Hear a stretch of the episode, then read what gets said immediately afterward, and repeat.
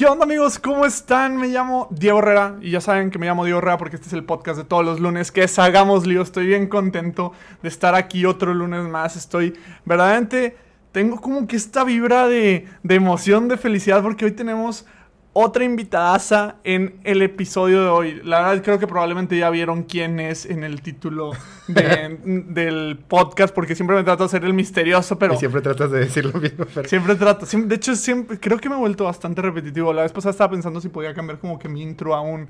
Bienvenidos, hagamos lío. No sé, la verdad, como que está, verdaderamente me pongo en el espejo en la mañana y digo...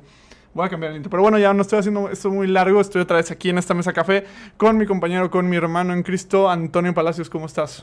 muy contento porque la persona con la que vamos a hablar hoy es una persona que si ella sin saberlo ha sido una persona que nos ha ido guiando espiritualmente en el podcast a través de, de alguien que se hace cargo de una parte de Hagamos Lío y gran parte, incluso el primer episodio, eh, hasta donde tengo entendido, Vero lo escuchó incluso antes de que saliera en opinión de de cómo se le compartió y también alguna vez me tocó ahí ver el mensaje que recibimos y un saludo a Isa, este, junto con todo el trabajo enorme que hace en Instagram.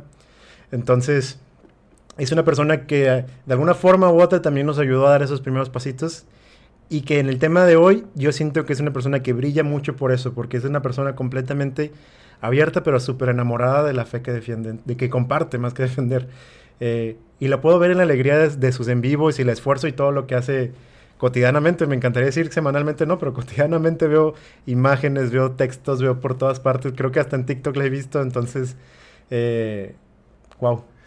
Y sin más, por el momento le damos la bienvenida a este, que es su programa. A Vero, ¿cómo estás? Sí te puedo decir Vero, ¿no? O Verónica. Claro que sí, Vero, por supuesto. Qué gusto. Muchas gracias por la invitación. Feliz de estar acá.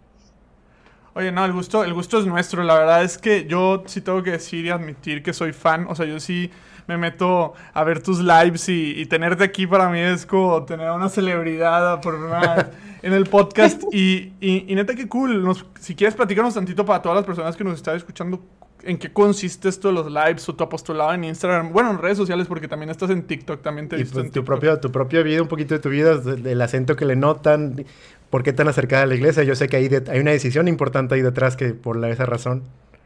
Sí, sí, sí, claro. Bueno, pues nada, por el acento ya se dan cuenta, yo no soy mexicana, yo soy brasileña, soy de Brasil. Y bueno, estoy aquí en Monterrey ahora, vivo aquí en Monterrey, pero ya llevo 12 años viviendo en México.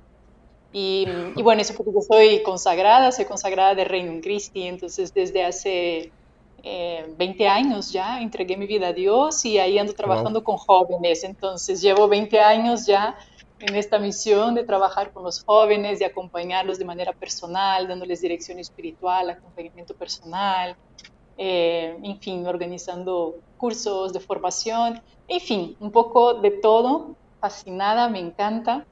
Y ahora nada, con este tiempo de, de COVID, eh, pues empecé ahí con unas lives todos los días en la noche de historias de conversión que están siendo espectaculares, por lo menos para mí, porque a mí me toca dormir todos los días con una historia increíble eh, de personas que han tenido un vuelco en su vida tremendo, un cambio de 180 en sus vidas.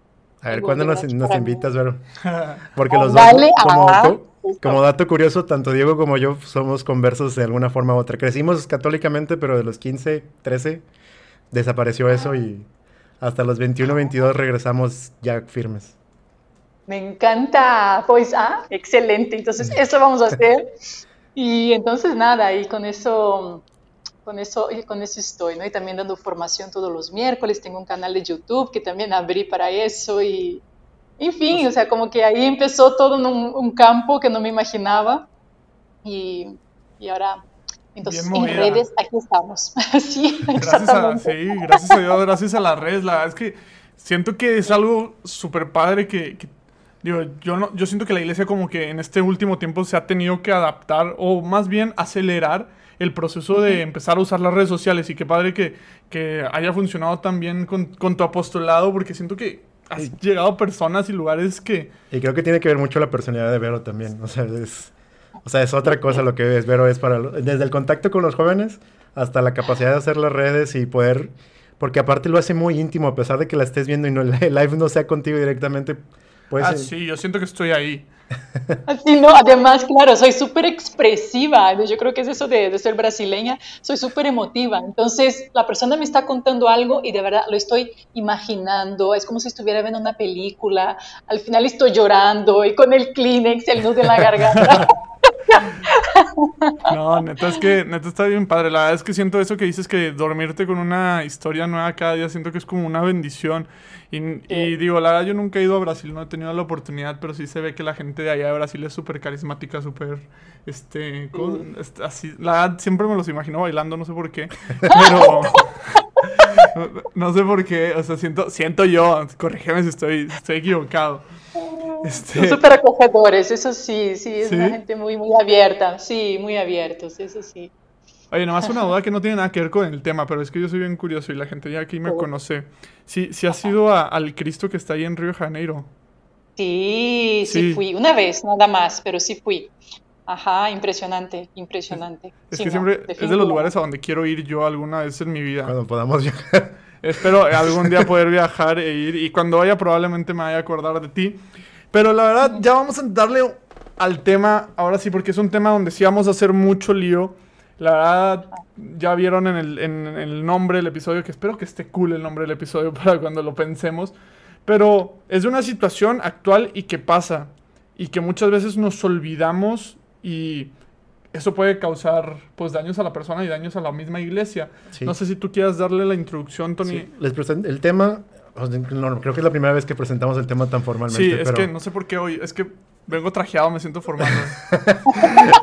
el, el tema de hoy es algo que pasa mucho dentro de la iglesia y con las iglesias. Entonces, primero tenemos la situación de entre cristianos. Ah, Se nos olvida a veces que somos todos seguidores de Cristo y cómo a veces terminamos atacándonos eh, unos con otros, siendo católicos, no católicos. Y se nos olvida que al final de cuentas todos seguimos al mismo Cristo y que todos estamos bajo un camino. Y en lugar de ver la riqueza de cada una de las partes, eh, parece más una guerra entre cristianos. eh, cuando incluso el propio catolicismo, lo veía el otro día en un documento de Pablo VI, el propio catolicismo no solo invita al ecumenismo cristiano, sino a reconocer la riqueza de las demás religiones, el hinduismo, el judaísmo. Entonces, no solo tenemos este problema con, entre cristianos, sino que aparte se, todavía lo tenemos internamente entre católicos. Entonces tenemos, tenemos los católicos de una espiritualidad, los católicos de una congregación, los propios católicos atacando a- al sistema diocesano y demás. Entonces, a veces parece que, ni, que en lugar de ser una, una religión de hermanos, parece más una pelea de testamentos donde quién tiene la verdad, la verdad de, de Cristo desde su propia espiritualidad. Ese es el tema de hoy. Es- creo que es la primera vez que lo presentamos tan formalmente, pero eh, pues algo tan complejo creo que merecía como bajarse directamente. Pero tú no sé cómo lo has visto, lo has vivido. Tú tienes una espiritualidad, tienes también una, tomaste eh, un camino específico y, y siento que eso también, pues lo has podido vivir tanto en a lo mejor de- en ataque o a lo mejor en alguna forma. Y tú al revés, has visto este, para mí en el ejemplo de estos en vivo que haces en Instagram, y una de las razones por las que estás aquí es por eso, porque es, eres testigo del evangelio donde vamos a hacer comunión, donde eres diocesano, eres fraile, eres, eres laico de cierta espiritualidad, vamos a escucharte y como dijiste, dormir con esa, con esa variedad. Sí, mira, em, yo ese es un tema que a mí me apasiona, eh, el tema de la comunión, realmente. Y, me he dado cuenta que realmente está en mi corazón porque em, a lo largo de estas lives que yo estoy haciendo, que ya son 80, todos los días escuchando, escuchando historias de- del fraile, de la consagrada, del laico, del joven, del casado, del que es católico y del que no es católico. De hecho, hace, hace una semana me tocó un testimonio fuertísimo, fuertísimo de un hermano cristiano eh, con una historia muy fuerte de, de atracción al mismo sexo y toda su búsqueda, ¿no? En esta búsqueda de su identidad, etcétera, etcétera. Pero fue un testimonio súper, súper fuerte, una belleza de lo que Dios hizo en la vida de esta persona, realmente. Eh, y sucedió una cosa interesante en esta live también, que mientras él iba contando la historia, se daba a entender, ¿verdad?, que no era católico. Y durante la live iba viendo los comentarios como diciendo, pero ¿cómo? ¿No eres católico? O sea, como casi quien dijera, entonces, ¿qué estás haciendo aquí, no? En Sí, historias en lugar de ver, conversión. en lugar de ver el como- amor, de la- en lugar de ver el amor de Dios, estaban viendo lo otro. Exactamente, exactamente. Y yo así, o sea, alucinando por la, por la historia que él estaba platicando de, mm, de, su conversión, mientras otras personas estaban nada más atentas a, espérate, entonces no es católico, entonces eh, solo te falta una cosa, ¿eh? O sea, y ya, y digo, y lo mismo de parte de allá, porque también se sumió, se sumó, por supuesto, ¿no? También los, los cristianos. Y, y, también comentarios. Entonces empezó la pelea entre ellos, ¿no? Y dije, no puede ser, o sea, no puede ser, o sea, en plena live de una historia hermosa, de una acción de Dios increíble, ¿no? Y después, bueno, que voy recibiendo comentarios y shalala, de ambas partes, ¿no? De católicos, cristianos, y digo, no puede ser. Sí, que eh, más, y, que más allá de, la parte psicológica o de la parte vivencial, es la parte de, pues al final de cuentas, cómo Dios va encaminando a todas las personas sin este rechazo que es tan popular o que tan creyente en el, en el mundo sobre, por ejemplo, la homosexualidad, cuando el propio catecismo eh, lo que invita es todo lo contrario, a acoger con los brazos abiertos a cualquier persona. Claro, claro, claro, pero el tema ahí no era tanto por, por, el tema de la homosexualidad, sino por el hecho de ser cristiano, ¿no? Y estar, por así decir, en un canal que se supone católico, eh, ¿cómo puede ser que, que, esté ahí?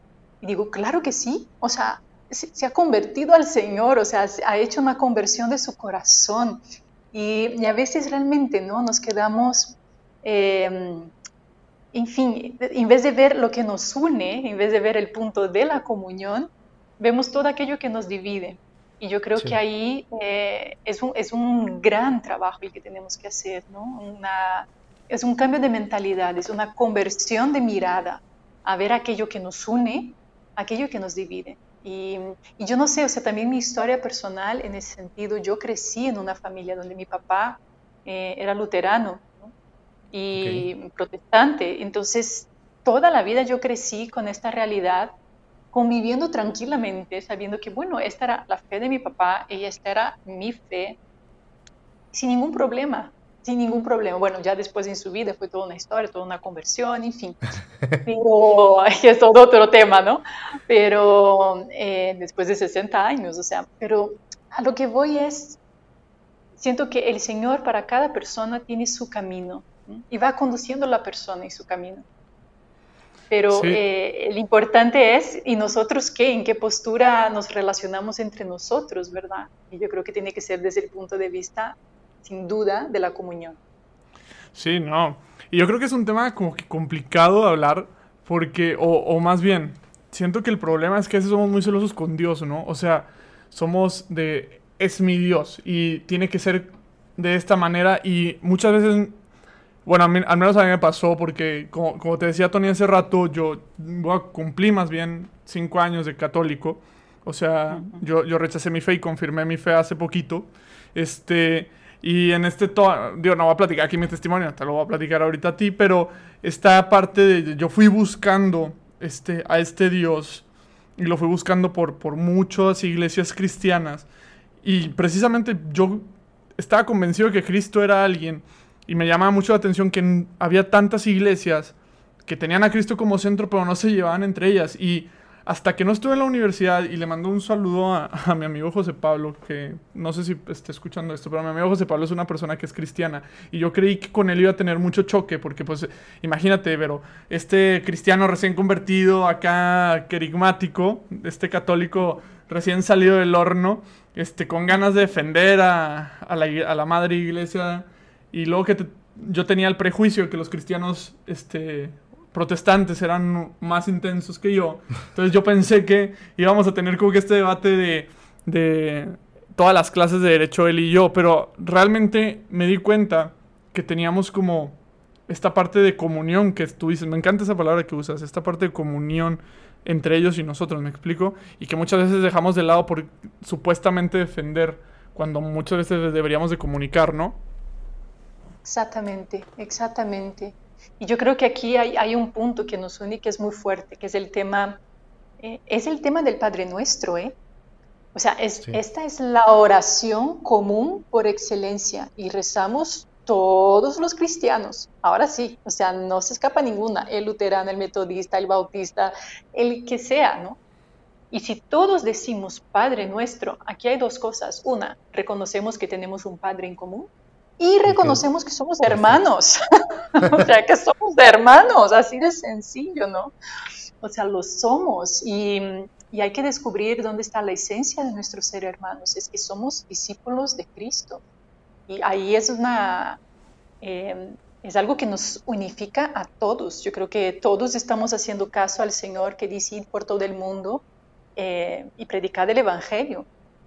Pero la predicación del Evangelio eh, tiene una característica, no es nada más una teoría, no es nada más una idea lo que estamos predicando. Lo que estamos predicando es una persona y también es un estilo de vida eh, que justamente se tiene que notar. Ese es el punto, ¿no? Que a veces más que, más que comunicar un estilo de vida o comunicar a una persona parece imponer una vida e imponer a una persona. Que ahí es donde yo creo que entra el conflicto porque es a mi forma sin ver la riqueza de, lo, de la otra persona, ¿verdad? Entonces, eh, que a veces podría parecer que el, católico tendría problemas más con otras religiones, y yo creo que, por lo menos en tiempos modernos, como lo decías hace unos minutos, parece más con los, con los hermanos cristianos, eh, incluso entre propios católicos. Sí. No, se da en cualquier, y incluso así, y mi hermana, ella tampoco, ella es cristiana, mi hermana, ¿no? Y ella dice, no, déjate tú, o sea, también entre nosotros, o sea, ¿dónde está el ser humano? ¿Dónde está el ser humano y dónde hay grupos? Nuestra tendencia es hacer nuestra bolita o mi célula o mi grupo o mi núcleo, mi comunidad, ¿no? Em, y, qué cosa, o sea, cuando vamos a comprender que esta, eso que dice San Pablo tan claro en sus cartas de que somos un solo cuerpo, Cristo es nuestra cabeza, pero un solo cuerpo ahora, Claro que hay que entender que también en el cuerpo hay diferencias en el sentido que cada parte del cuerpo aporta un carisma, aporta una riqueza. Si cada persona dentro de la iglesia eh, ya aporta su vocación personal específica, que es lo suyo, su propio don, su, su, don, ¿no? El don que Dios te dio a ti, a cada uno de nosotros, o sea, Dios nos dio un don. Bueno, pues eso ya es una riqueza dentro de la iglesia. Pues qué bonito que también a nivel comunitario también se aporte estos dones, que también hay que saber acoger el don del otro. Em, dentro de la misma iglesia, no sabemos que hay una infinidad de comunidades, de congregaciones religiosas, de movimientos laicales, en fin, una grandísima riqueza. Cada quien aportando su carisma, unos eh, el Espíritu Santo y el otro más centrado en Jesucristo, el otro más centrado en Dios Padre, ¿no? Cada quien una partecita de, este don. Y a veces en vez de, eh, tomar de ahí y decir qué maravilla que están estos hermanos que me pueden aportar esta, esta parte del rostro de Cristo más específica, ¿no? Están aquellos que trabajan más con los más pobres de los más pobres. Pues qué cosa tan bella que, y que podamos eh, nutrirnos de esta riqueza. Están aquellos que se dedican a la juventud, están aquellos que se dedican a la educación. Si pudiéramos ver todo como una riqueza y no como una amenaza, ¿verdad? Sino algo que nos enriquece en el todo, porque es, es mi parte, es parte de mi persona, es parte de mi cuerpo. No puedo decir a mi cuerpo, dedo, tú no, fuera, y te corto, ¿no? Porque no me sirve. o sea, pues no, pie, tú fuera.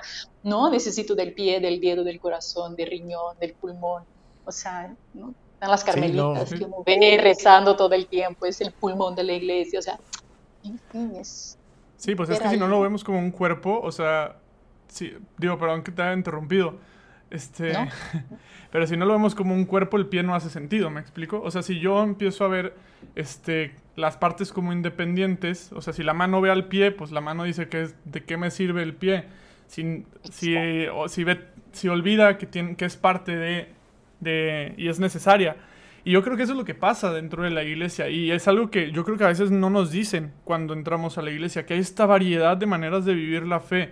Entonces, yo tengo amigos, por ejemplo, que, que entraron a la fe, generalmente pues entras a un grupo diocesano y vives bajo lo diocesano y de repente ven a, me da mucha risa porque de repente ven a, a, un franciscano con su hábito y en chanclas y luego ven a un sacerdote, este, que, que, o sea, a un franciscano sacerdote que está en su hábito y, con chanclas y luego también viendo a un sacerdote diocesano que pues no, no trae chanclas, es un poquito más formal y, y se sacan de onda porque precisamente hasta ah, me ha tocado personas decir que es otra religión. O sea, que los franciscanos son una religión dentro del catolicismo y que los maristas son otros cuando, cuando no, pero siento porque nadie te dice, bueno, a mí nadie me dijo, yo sí me saqué de donde la primera vez que vi tantas vestimentas, que vi tantos colores, que vi tantos carismas, cuando, pero la primera vez que me dijeron que había una congregación de señoras consagradas que se quedaban encerradas el resto de su vida frente al Santísimo rezando en silencio, yo entré en shock, o sea, porque yo no sabía, o sea, porque eso, yo decía, eso es algo que yo no puedo hacer, o sea, a mí me dices que te encerrado toda la vida. ¿A qué señores te estás refiriendo? O sea, a las hermanas adoratrices o qué señoras?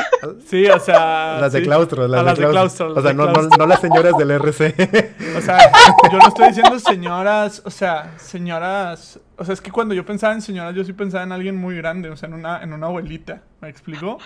O sea, porque para mí antes, o sea, yo antes de entrar a todo este ámbito, yo no sabía que era una persona consagrada, por ejemplo. O sea, cuando yo entré, Sí, consagrada es símbolo de monjita como si fueran sinónimos unos con otros. es que, es que pues, ni siquiera, Claro. o sea, ni siquiera estaba dentro de mi vocabulario la palabra consagrada. O sea, para mí existían las monjas, los sacerdotes y los normales que éramos nosotros. O sea, ni siquiera sabía que había laicos. Sí, la palabra laico la asocias más a Benito Juárez, Reforma, todo esto. Sí, de hecho, hay, hay una, hay una monja, bueno, ya, que en paz descanse, creo, eh, está, creo que salía en EWTN. Ah, sí, eh, que en paz descanse. que, este, Madre Angélica. Ajá, y, y si la ves en sus videos, pues es una señora pues grande, entonces yo pensaba que así eran todas, o sea, la verdad, yo no sabía, yo no... Y nadie Haciendo te rompope. dice... Y- y- o sea, y nadie te dice, me explico. O por ejemplo, ahorita que tú dices que es una consagrada, yo, yo nunca me... O sea, la imagen ahorita que, que te veía en el Zoom, yo, si me, si me hubieras preguntado hace cinco años cómo se ve una consagrada, te lo pregunto que no, no, tú, o sea, no hubiera dicho nada a como, lo, a como te conocí ahorita, me explico. Y siento que es algo que nadie te dice. Exactamente, exactamente. Pero ahí uno ve, es que de basta, basta mirar la naturaleza, de verdad. La cantidad de flores no es normal, la cantidad de frutas no es normal, de colores, es que no puede ser. Si fuera todo el mundo azul, dices, bueno, o sea, qué aburrido, ¿no? Pero no, o sea, Dios creó una cantidad de variedad para que entendamos que el mundo está hecho de esta variedad, justamente, y que cada cosa tiene su sabor, de que cada fruto tiene lo suyo, cada uno tiene su olor, además con olores distintos, sabores distintos. Vamos, no podría ser de otra manera en, el pueblo de Dios, ¿no? Dentro pues, de la iglesia, no podría ser distinto, tendría que ser así, justamente, eh, con, lleno de variedad, ¿no? Yo me acuerdo perfectamente una vez que fui a conocer a un obispo en este momento se me fue su nombre, pero estaba en el sur de Brasil. Estábamos de vacaciones por allá una semana y estábamos, fuimos a, pues a, una, a una misa y resulta que estaba celebrando el obispo del lugar. Entonces terminando se nos acercó y dijo, bueno, a ver, ¿ustedes quiénes son? Y dijimos, ah, pues consagradas del Reino Christi. Ah, espérense a ustedes, yo no las conocía. A ver, vengan a desayunar conmigo este día, ¿no? Entonces ahí de la misa pasamos a desayunar con el obispo. una persona extraordinaria, extraordinaria. Fue una delicia estar ahí con él, pero lo que más me marcó fue el momento en que dijo, bueno, ahora quiero que vengan a conocer eh, mi jardín. Ah, ok, muy bien, el jardín del seminario, ¿no? Entonces fuimos a dar ahí un fuimos a caminar en su jardín y así nos fue enseñando todo lo que él tenía en su jardín. Mira, este es un árbol de manzano, este es un árbol de no sé qué. Tenía una cantidad de árboles frutales impresionantes, o sea, entonces estábamos nosotras maravilladas, ¿no? Cuando él terminó de dar el tour, se detuvo delante de nosotros y dijo, miren, aquí en mi jardín yo tengo todos los árboles y todos los frutos, pero me está faltando uno, el árbol de las consagradas de Reino Christi. Esta es mi diócesis, decía él. Yo tengo aquí a todas las comunidades y todos los movimientos. Están los focolares, está el Opus Dei, está la renovación carismática. Y empezó a mencionar uno por uno que él tenía dentro de su diócesis, pero todavía no está el Reino Christi. ¿A quién tengo que escribir yo para que ustedes vengan? Porque hay gente que está esperando este fruto para alimentarse, pero todavía no está en mi jardín. Fíjense qué belleza la, la la claridad, piel. ¿verdad? La claridad que tenía este obispo de entender lo que era la riqueza y decir, eso es lo que quiero que sea mi diócesis, un lugar que donde toda la gente pueda venir y pueda probar de aquello con, más, con lo que más se identifique, porque también es cierto, o sea, no todos nos identificamos con todos los carismas, eh, en fin, siempre hay un rasgo que nos atrae más, ¿no? Una inclinación. ya, vimos que Diego, que Diego, que el Diego para el convento no va, ya vimos. No, no, no, no, nos quedó claro que él ahí con las señoras que rezan no va. No, Ojalá no me escuchen porque van a dejar de rezar por mí. Están encerradas. Ah, exactamente. Pero ven, ¿no? Lo que es esta, esta mentalidad, y de hecho, este obispo pertenecía al movimiento focolar. El movimiento focolar es justamente su carisma, es la comunión. O sea, es el carisma propio de este movimiento, la comunión. Entonces ellos justamente hablan mucho del tema del ecumenismo, del diálogo interreligioso, eh, de todos sus aspectos y promueven la comunión dentro de la misma iglesia. Entonces me pareció tan bonito ver que él, eh, de manera tan natural, estaba encarnando esta, esta forma de vivir, ¿no? De la comunión, con lo que nos dijo. Sí, vino a ver, te voy a, te, voy a contar una historia que me pasó la semana pasada. Yo ahorita estoy tomando el diplomado en teología de aquí, la Arquidiócesis de Monterrey. Y la semana pasada vimos en la clase eh, salió a tema, no sé por qué salió a tema, porque la clase no tenía nada que ver. Pero un, un integrante, la verdad no me acuerdo el nombre de la persona y no la mencionaría de cualquier forma, eh, incluso con el rasgo de, ni siquiera le llamó Papa a Papa Francisco, le llamó el, obispo Bergoglio, porque dice que lo, lo, criticó en, el medio de la clase como obispo Bergoglio. Eh, por esta parte del ecumenismo y de cómo, por qué el socialista y toda esta parte de llamar a la iglesia a estar en comunión con los demás, sin dar, obviamente sin el contexto, porque muchas veces nuestras críticas a la iglesia católica, incluso como católicos, también vienen de la ignorancia, que el propio Papa Francisco actúa con base al ecumenismo de Benedicto y Benedicto con base al ecumenismo de Juan Pablo y Juan Pablo con base al ecumenismo del Vaticano II. Entonces, no ha sido una línea separada de nada más, pues a mí se me pega la gana de, de eh, ya voy a apoyar algo súper importante. Y me encanta una frase que dijo el maestro, que es, eh, Juan Pablo II, cuando le preguntaron que por qué iba, no me acuerdo qué templo fue, que fue una gran crítica ir a ese templo, eh, no sé si fue cuando la visita, la visita a Israel o, alguna vez que fue con, con el rito ortodoxo, pero a Juan Pablo II su respuesta fue que él estaba rezando con su hermano en Cristo. O sea, no estaba rezando la, oración de la otra persona, sino que estaba rezando con. Y eso fue súper bonito porque para mí es como yo le, yo le rezo a, mi Dios por, en el amor, que haya paz entre estas religiones, que haya paz en estos espacios. Y es esta parte, me enriquece tu conocimiento, me enriquece tu forma de ver la vida y al final de cuentas los dos podemos trabajar para que, para que triunfe lo bueno, porque en la mayoría de las religiones, pues al final de cuentas buscan la felicidad, la plenitud y el bienestar de la humanidad. Exactamente, y Juan Pablo II era un experto en el tema de la comunión. Eh, realmente era una persona que sabía, de hecho, de hecho, él tiene una frase que me encanta, él dice, el hombre eh, nunca es tan imagen y semejanza de Dios cuando está en comunión. O sea, que ahí, cuando estamos en comunión, es cuando somos de verdad, de verdad, imagen y semejanza de Dios, claro, porque Dios es comunión, ¿no? El Padre, el Hijo, el Espíritu Santo, o sea, eh, y de hecho él era un experto, él sabía entrar en diálogo con cualquier persona, de cualquier cultura, de cualquier religión, y siempre él hacía un elo, eh, no, sé si dice un elo, sino un vínculo con... era un éxito, ¿verdad? Eh, acabo de pensar, no, él, es portugués. Eh, un vínculo. Un, con un nexo, sí. Ajá, un nexo, esa es la palabra. Un nexo con la persona que tiene delante con aquello que nos une.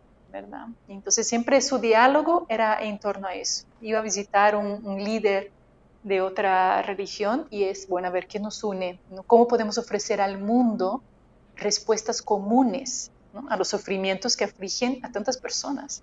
Ese es el punto aquí, es decir, hay manera de que podamos ofrecer todos juntos como iglesia, eh, lo que sea, una respuesta común a tantas personas, ¿no? Es posible un camino de colaboración eh, para dar testimonio de Jesús, del Evangelio, de la caridad. Entonces, eso es lo que trataba de hacer Juan Pablo II y me parece que dejó un gran legado en ese sentido, que ojalá también aprendamos a ser personas de diálogo, aprender a dialogar, pero para encontrar respuestas comunes, caminos de colaboración comunes, en fin.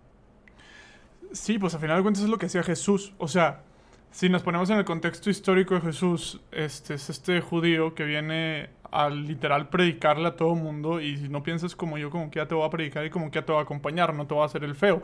O sea, estaban los judíos y con los judíos comía, estaban los publicanos y con los publicanos comía, está pues la samaritana y que le dio, le, aceptó el, agua, ¿me explico? Jesús venía y sí vino a fundar su iglesia y, y eso me queda súper claro. O sea, Jesús vino y dijo, son ti Pedro, fundaré mi iglesia y, y esta es mi iglesia. Pero no nos vino y nos dijo, oigan, los que no quieran ser parte de la iglesia o los que no los vayan a seguir, háganlos a un lado, ¿me explico? Si nos síganlos tratando como yo los, como los traté, el, el, el, famoso mandamiento del amor. O sea, amen a los otros como yo los he amado y Jesús amó a todos. En, en eso no me queda absolutamente duda. El detalle es que ahorita, por el acceso a todas las redes sociales que tenemos, y, y la verdad por experiencia propia y de hecho, aquí spoileando, siempre yo nos ventaneo bien, bien gacho, pero hay un capítulo que hace mucho grabamos, pero que se llama Un católico me atacó.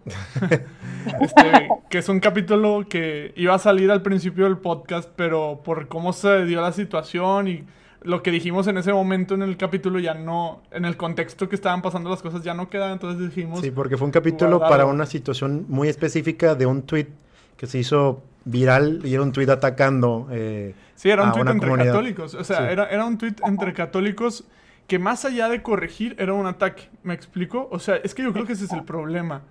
A veces entre católicos, en vez de corregir, que es muy distinto, atacamos. Sí. Y... O compartir un mensaje, incluso de esta parte, lo que decíamos en un capítulo a veces de cómo la persona que defiende la vida, en lugar de compartir el valor de la vida, o sea, ataca por la vida. Entonces, suena, suena muy curioso porque es compartir el valor de la vida, la alegría de la vida, y a veces hay mucho odio en esta, en esta defensa, ¿sabes? Entonces, el católico a veces termina, termina siendo más que amor, espada y escudo. Sí, yo no sé si te haya pasado algo así. Eh, lo que yo veo, o sea, en, en, YouTube, por ejemplo, lo que veo de canales de evangelizadores a veces, eh, pues católicos, mmm, justamente es una crítica a, a otros evangelizadores, ¿no? sí, Entonces, pasa, mucho. pasa mucho eso, o sea, y, y, digo, puede entender el punto, ¿no? Que algunos de ellos defienden, de decir, bueno, yo traté de hacer un diálogo personal, la persona no aceptó el diálogo personal y como la persona lo hace público su error, entonces yo me veo en la postura de, de, manera pública tratar de alertar. Ok, hasta ahí puedo entender, porque también, ok, podría ser. Pero hay que asegurar que realmente el encuentro entre hermanos se haya dado, porque a veces eh, eso es necesario. Nosotros tenemos que aprender a corregirnos entre nosotros. Eh, y está muy bien, es una actitud cristiana, de manera personal. Hay que tener la humildad de también saber acoger, porque luego también lo que pasa es que no, o sea, yo soy el que sé, yo tengo todos estos cursos, yo estudié teología aquí, filosofía acá, o sea, hay de aquel que venga a corregirme, ¿no? Bueno, pues ahí es otro problema, es el problema de la soberbia, ¿no? Que no, que no nos permite, queriendo, no, ¿verdad? Es durísimo, pero así es, o sea, de no querer, eh, de creer que somos los dueños de la verdad, de que todo lo sabemos y que nadie nos puede corregir. Entonces, que aquí, estando, que estando dentro sí, de la iglesia, pues también puede pasar. Pues, una, en esta misma clase que te contaba, hablando de Lutero, decía donde Lutero no quería, no, su intención no era separarse de la iglesia, era reformar, o sea, vio, le molestó o sea, le molestó las indulgencias, no le encontraba sentido en muchas partes.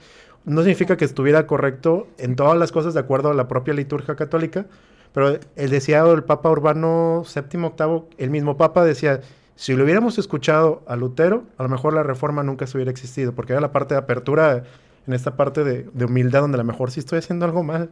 Sí, no, y además, digo, también Lutero no lo hizo de la mejor manera, ¿verdad? O sea, no, o sea hay, o sea, hay que poner las cosas claras. Digo, no estoy, no estoy diciendo que no.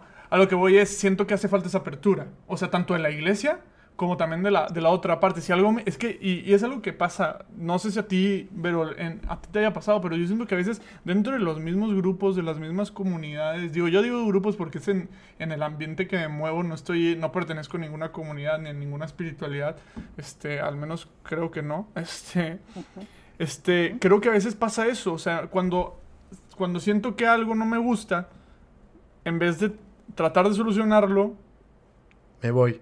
me, uno, me voy. o piensa todos estos chismes y luego también de la otra parte, si llegan contigo y te tratan y te, te dan una observación, también a veces los coordinadores o los superiores, etcétera, a veces también no tienen esta, esta apertura, me explico. No sé si a ti te haya pasado, o si creas que exista, porque peligro y dices, no, digo, eso no está pasando y también se vale. No, sí pasa. sí pasa y pasa mucho, pasa mucho. Y es un arte. Yo creo que eh, eh, el arte de hacer comunidad, de ser grupo, ¿sí? Es algo que tenemos que aprender. Y yo creo que el Espíritu Santo nos va a enseñar poco a poco, pero pues está haciendo, a veces tenemos que, que ir tropezando para aprender porque mucha gente se va perdiendo en el camino, porque justamente entra en la iglesia tratando de encontrar la acogida, etcétera, etcétera, y a veces termina encontrándose con el mal testimonio de la división, de la crítica y tal. Pero es que ¿dónde está el ser humano? También tenemos que entender eso. Que ¿Dónde está el ser humano? Va a haber defectos, va a haber fallas, nunca vamos a encontrar el grupo perfecto, la comunidad perfecta, ni dentro de la iglesia, ni fuera de ella, en ningún lugar, porque ¿dónde está el ser humano? Está el ser humano herido, está el ser humano que defiende sus posturas por miles de circunstancias. Entonces, eso por un lado hay que ser realistas, ¿no? Y entender que donde hay hombres, hay confusión. Entonces, por una parte. Ahora, por otra, eh, tenemos que aprender juntos, tenemos que tener esa mentalidad de, especialmente creo que nos hace mucha falta crecer más en el espíritu del discernimiento.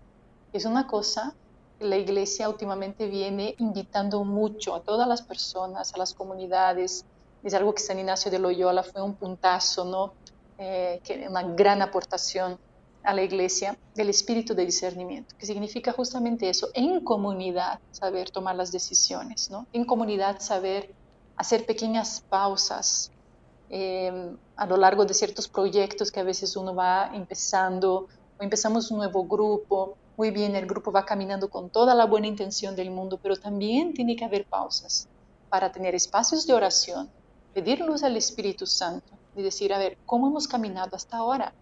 Y tal cual, o sea, saber admitir cada quien, o sea, bueno, de mi parte, qué es lo que me hace falta poner, qué es las cosas buenas que he recibido de cada uno de ustedes, en fin, saber ponderar lo bueno, la riqueza, y saber ponderar también cuáles son aquellas debilidades, ¿no? Y a partir de ahí trazar un nuevo, un nuevo inicio, decir, bueno, ya con eso que hemos aprendido, ¿qué les parece? Vamos juntos y vamos a seguir adelante.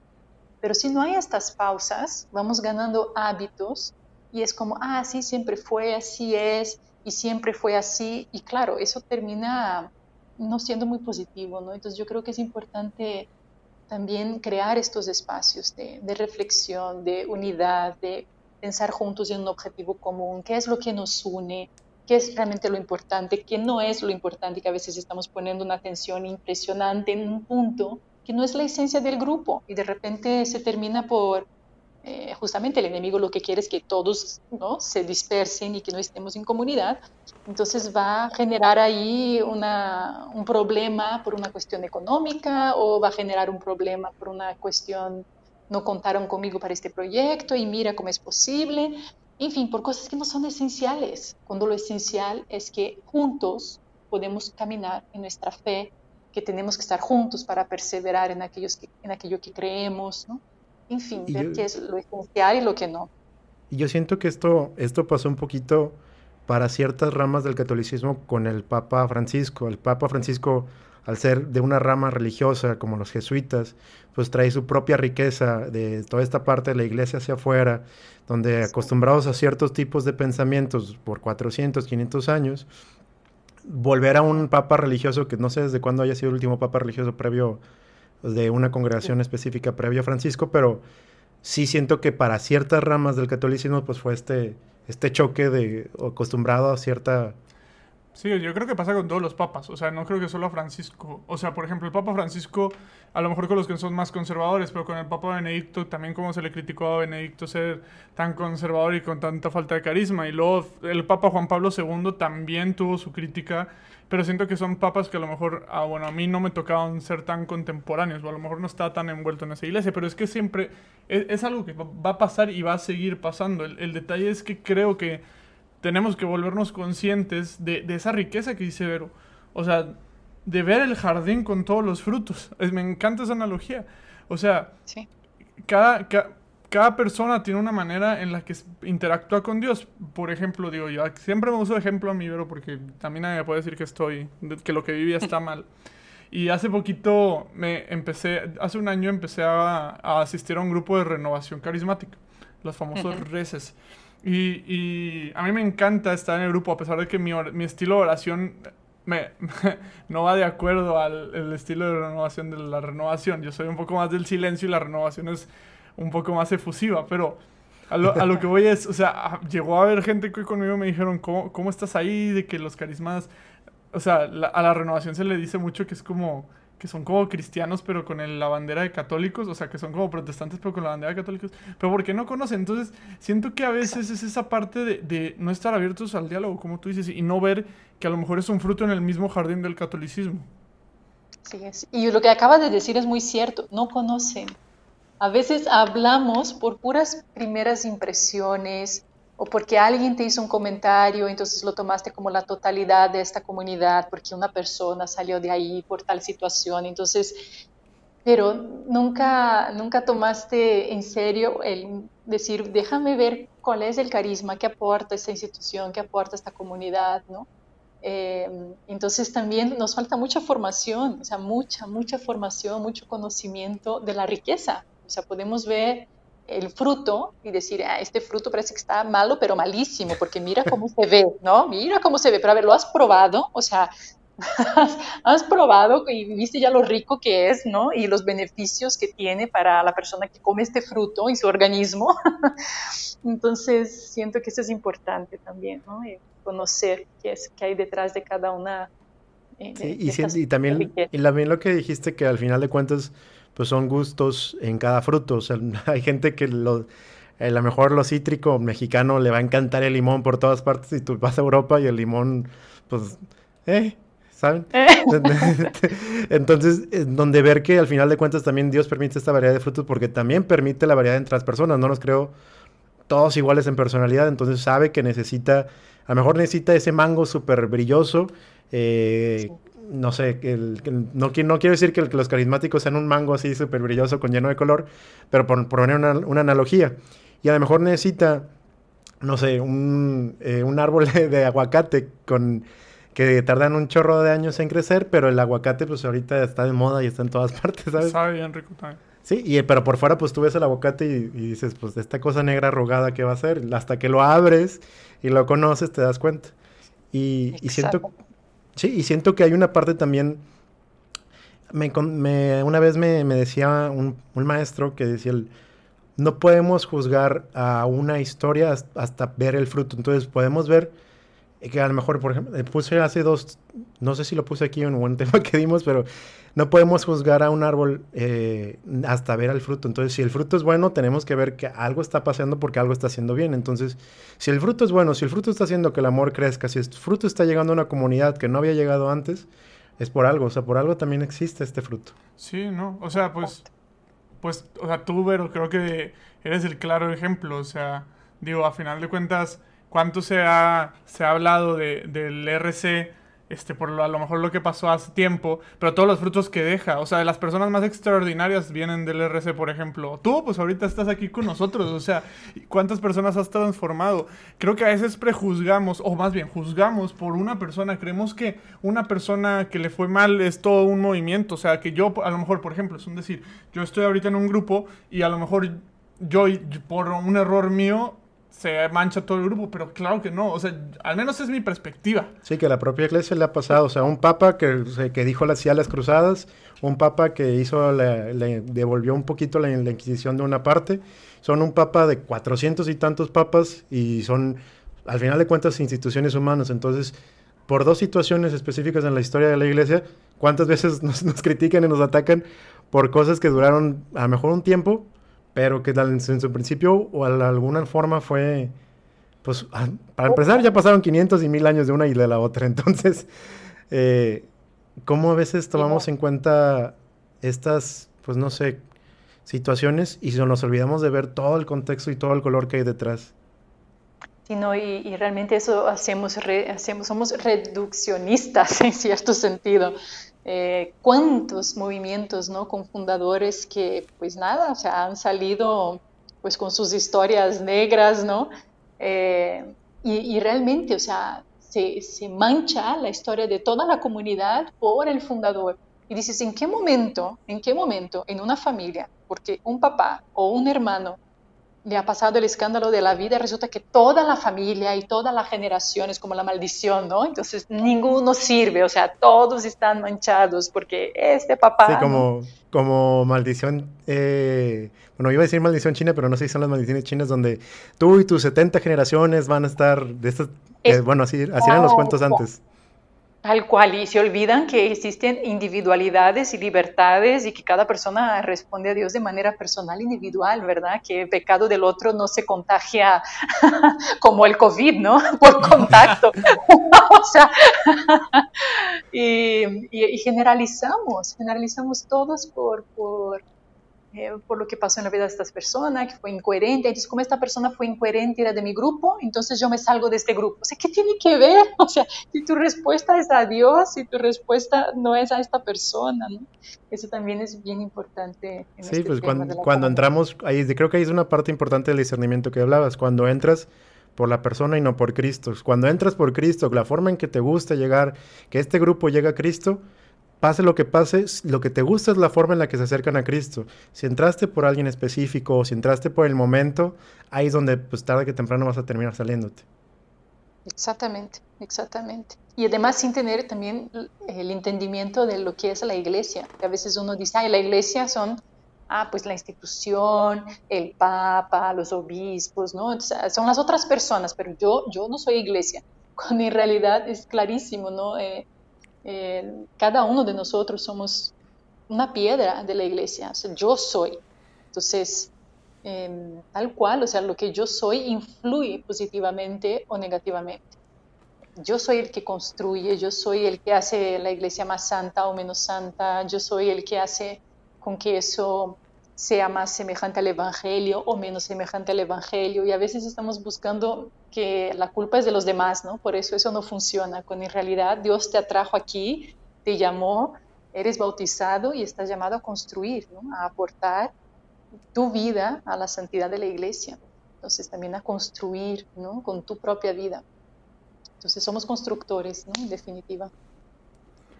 Pero la verdad es que me, me estoy con sonrisa oreja a oreja por cómo, cómo te estás, o sea, cómo describes con, con tanto amor a, a, la iglesia y la verdad es que siento que es algo que nos hace falta a todos.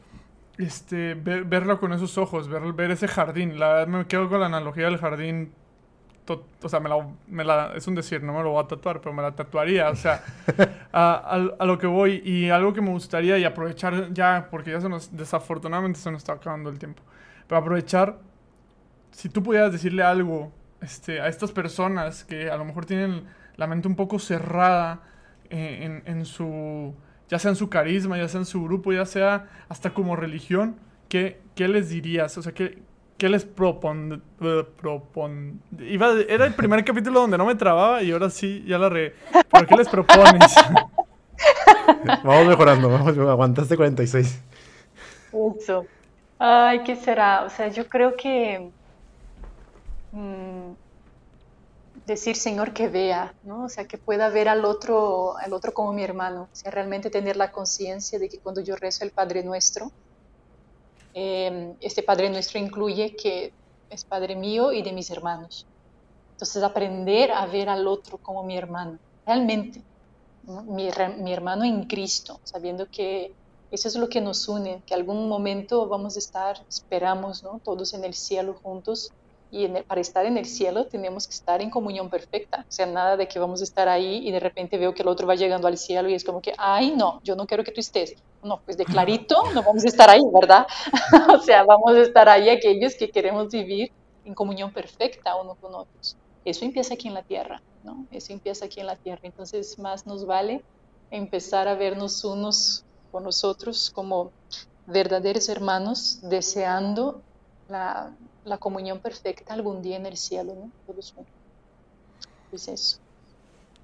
Sabes, ahorita que hablabas del, de la parte de la comunión y de ver, que me permita ver, me recordaste un chorro de parábolas donde digo, el mismo Cristo hablaba, o sea, tanto el, tanto el ciego el ciego diciéndole a, Dios, si tú quieres que vea, permite ver hasta la parábola del buen samaritano, como ahorita asociamos al samaritano con una, con una persona buena, pero conociendo y estudiando el contexto de esa parábola, pues realmente el samaritano era el que menos esperaba que ayudara y fue el que terminó ayudando y descubrir que, que al final de cuentas todos somos hijos de Dios.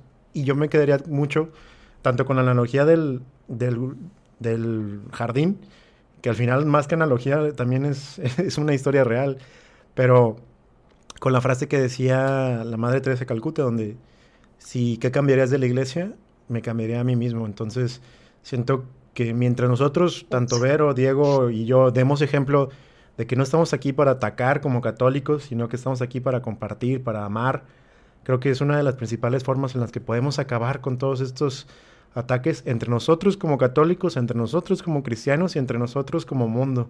Porque no creo que no, no estamos llamados a otra cosa más que amar. Entonces, no, a veces no somos tan congruentes con esto. Pero muchas, muchas gracias por, por, estar aquí con nosotros. Te lo digo, para mí es un honor poder haber platicado contigo, eh, intercambiar estos pensamientos, esta, pues a final de cuentas todo este conocimiento que hemos adquirido, todo esto. La verdad, si tú me preguntabas hace un año que me iba a estar sentado platicando este, contigo, no, no, lo, no lo hubiera pensado. Este, entonces, muchas gracias por, por, estar aquí con nosotros. Te lo agradezco, pues, infinito. Este, y créeme que vamos a estar rezando mucho por ti. Este, y a todas las personas que están ahorita en su casa, dense la oportunidad de, como dice Vero y como dice la escritura, de pedirle al Señor que nos deje ver, que nos deje ver ese jardín increíble que Dios ha puesto y armado para que cada uno de sus hijos pueda rescatar ese fruto. Ese fruto no solo el que le queda, sino el que más le gusta, el que más disfruta, en el que más se desarrolla, porque eso se trata la iglesia, para que tú descubras tu carisma y para que cada quien descubriendo su carisma hagamos lío.